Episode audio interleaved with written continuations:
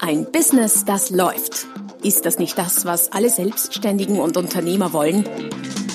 Neue Kunden, mehr Umsatz und vor allem mehr Einkommen. Und das fast wie von selbst?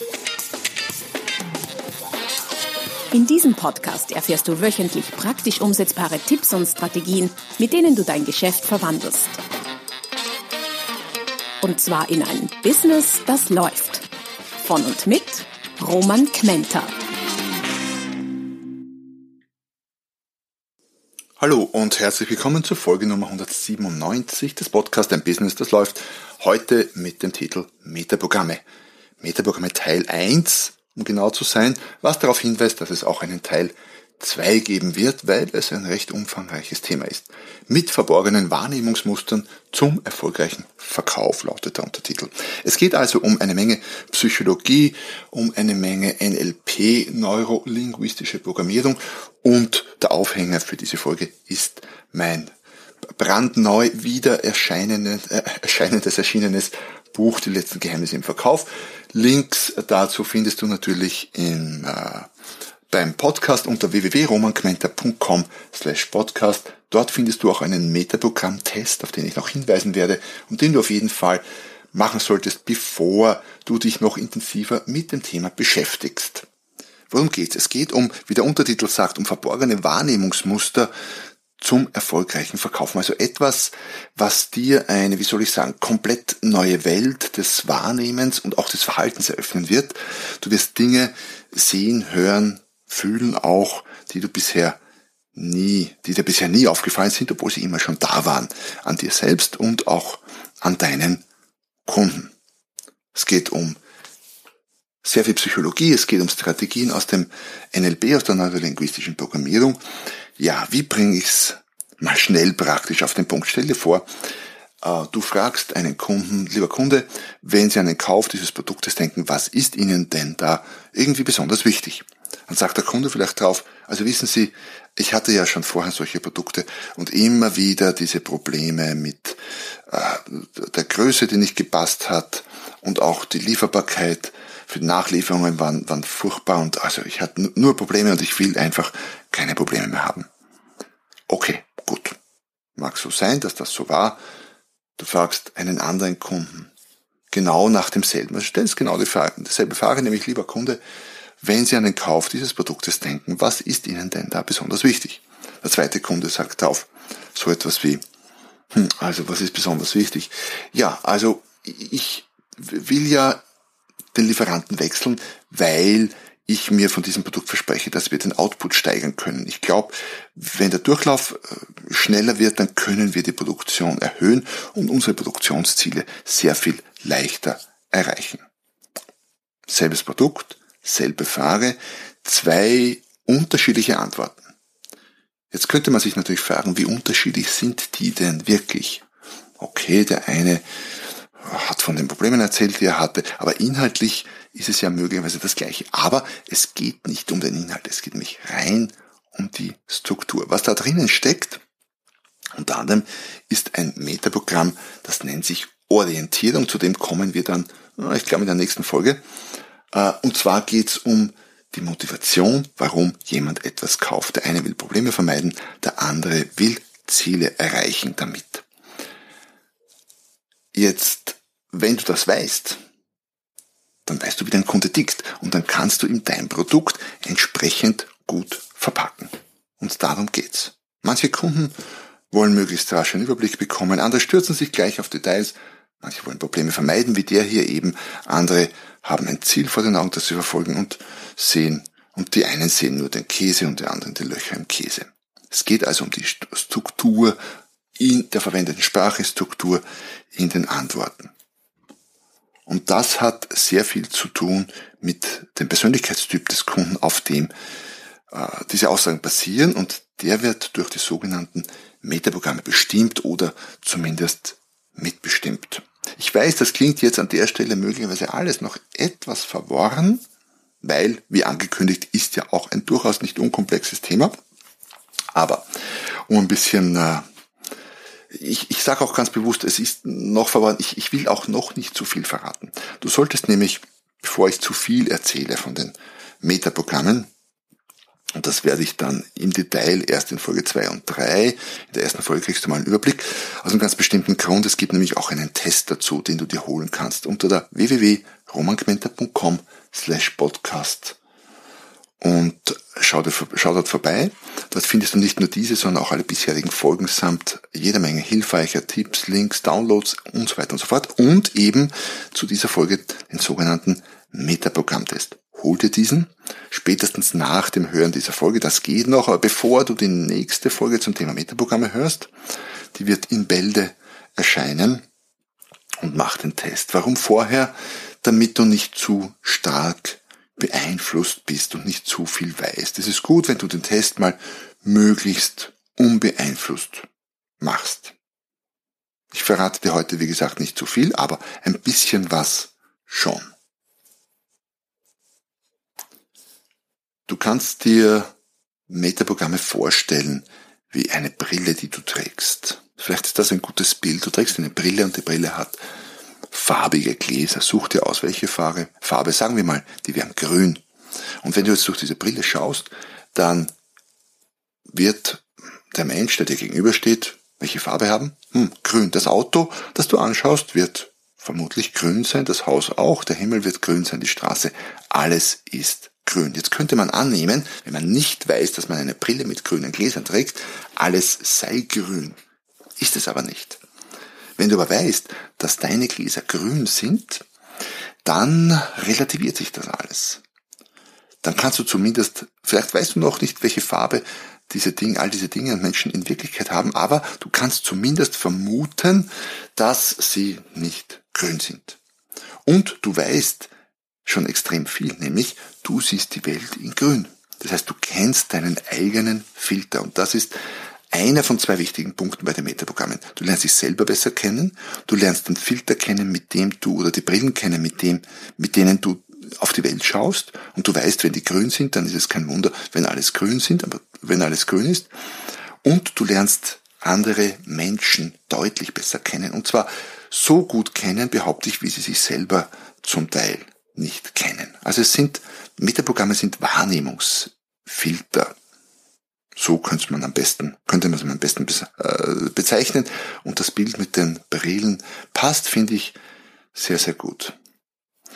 Das führt sogar so weit, dass Verhaltensweisen, sogar Dinge, die diesem Muster nicht entsprechen oder deiner, äh, deiner Brillenfarbe quasi nicht entsprechen, gar nicht wahrgenommen werden. Das heißt, äh, Sie verzerren oder verfälschen, verändern die Wahrnehmung, die Metaprogramme.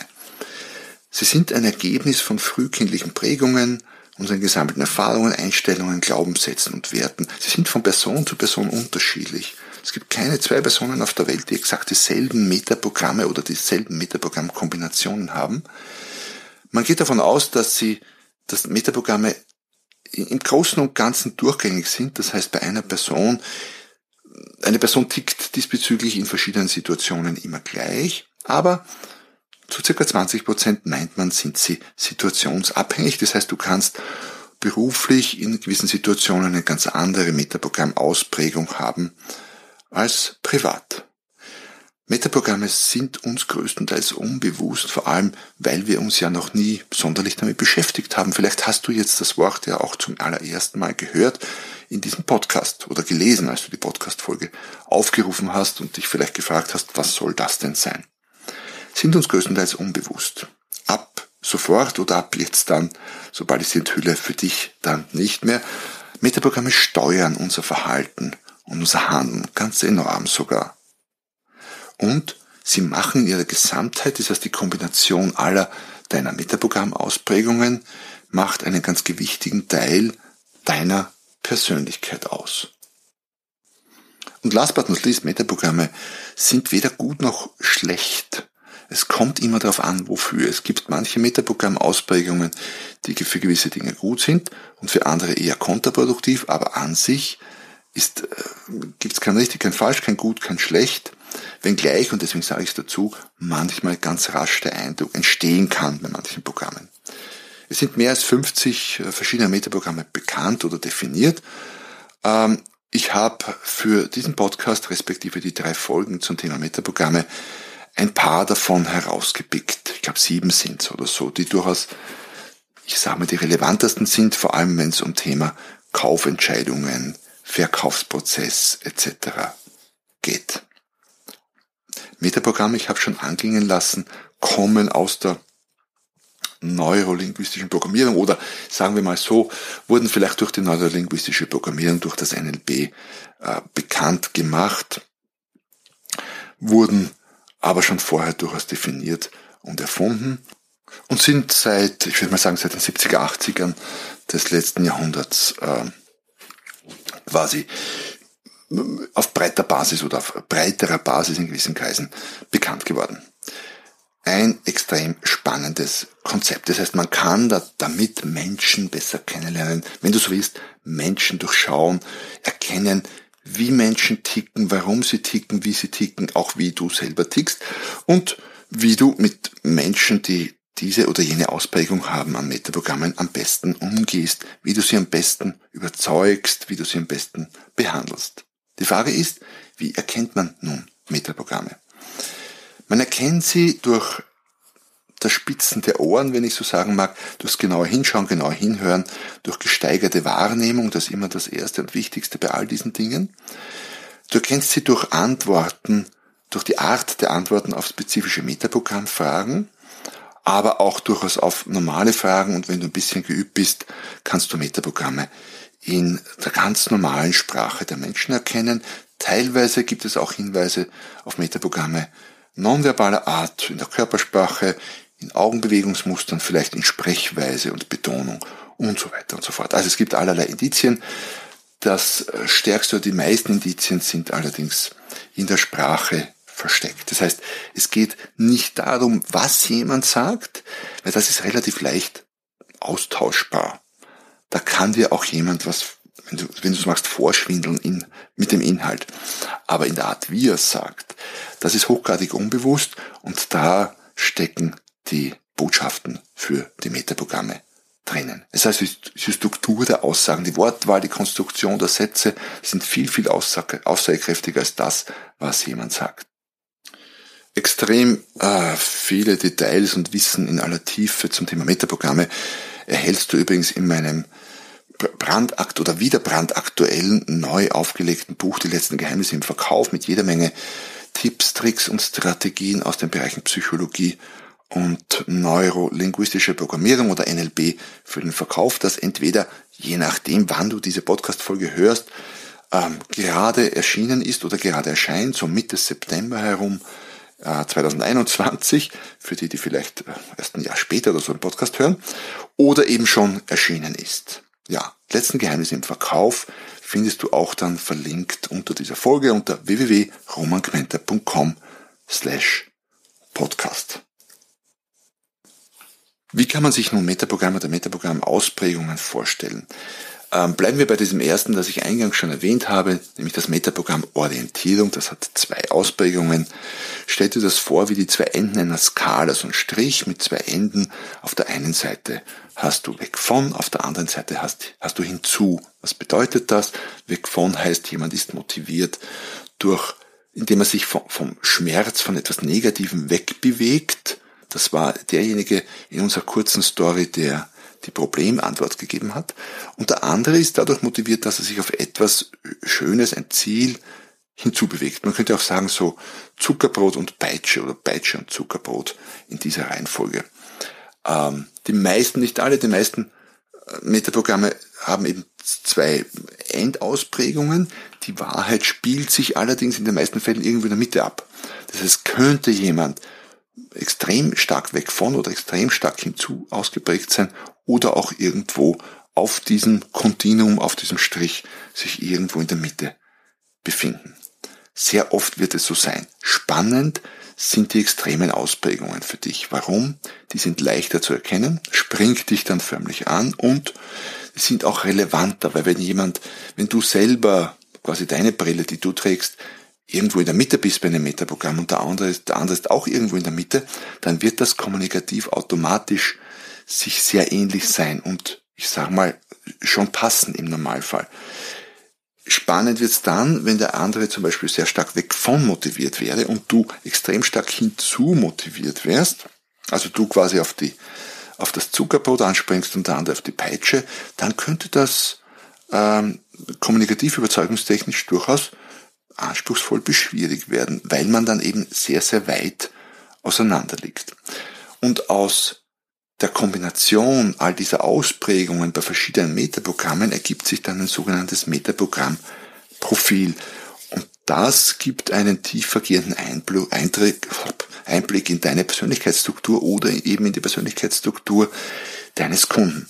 Und mit dem Metaprogramm-Test, den ich zuerst erwähnt habe, unter www.romangmenta.com slash podcast bei der aktuellen Folge zum Download kannst du eben dein persönliches Metaprogramm-Profil bestimmen, erstellen. Mach den Test, bevor du die nächste Folge liest.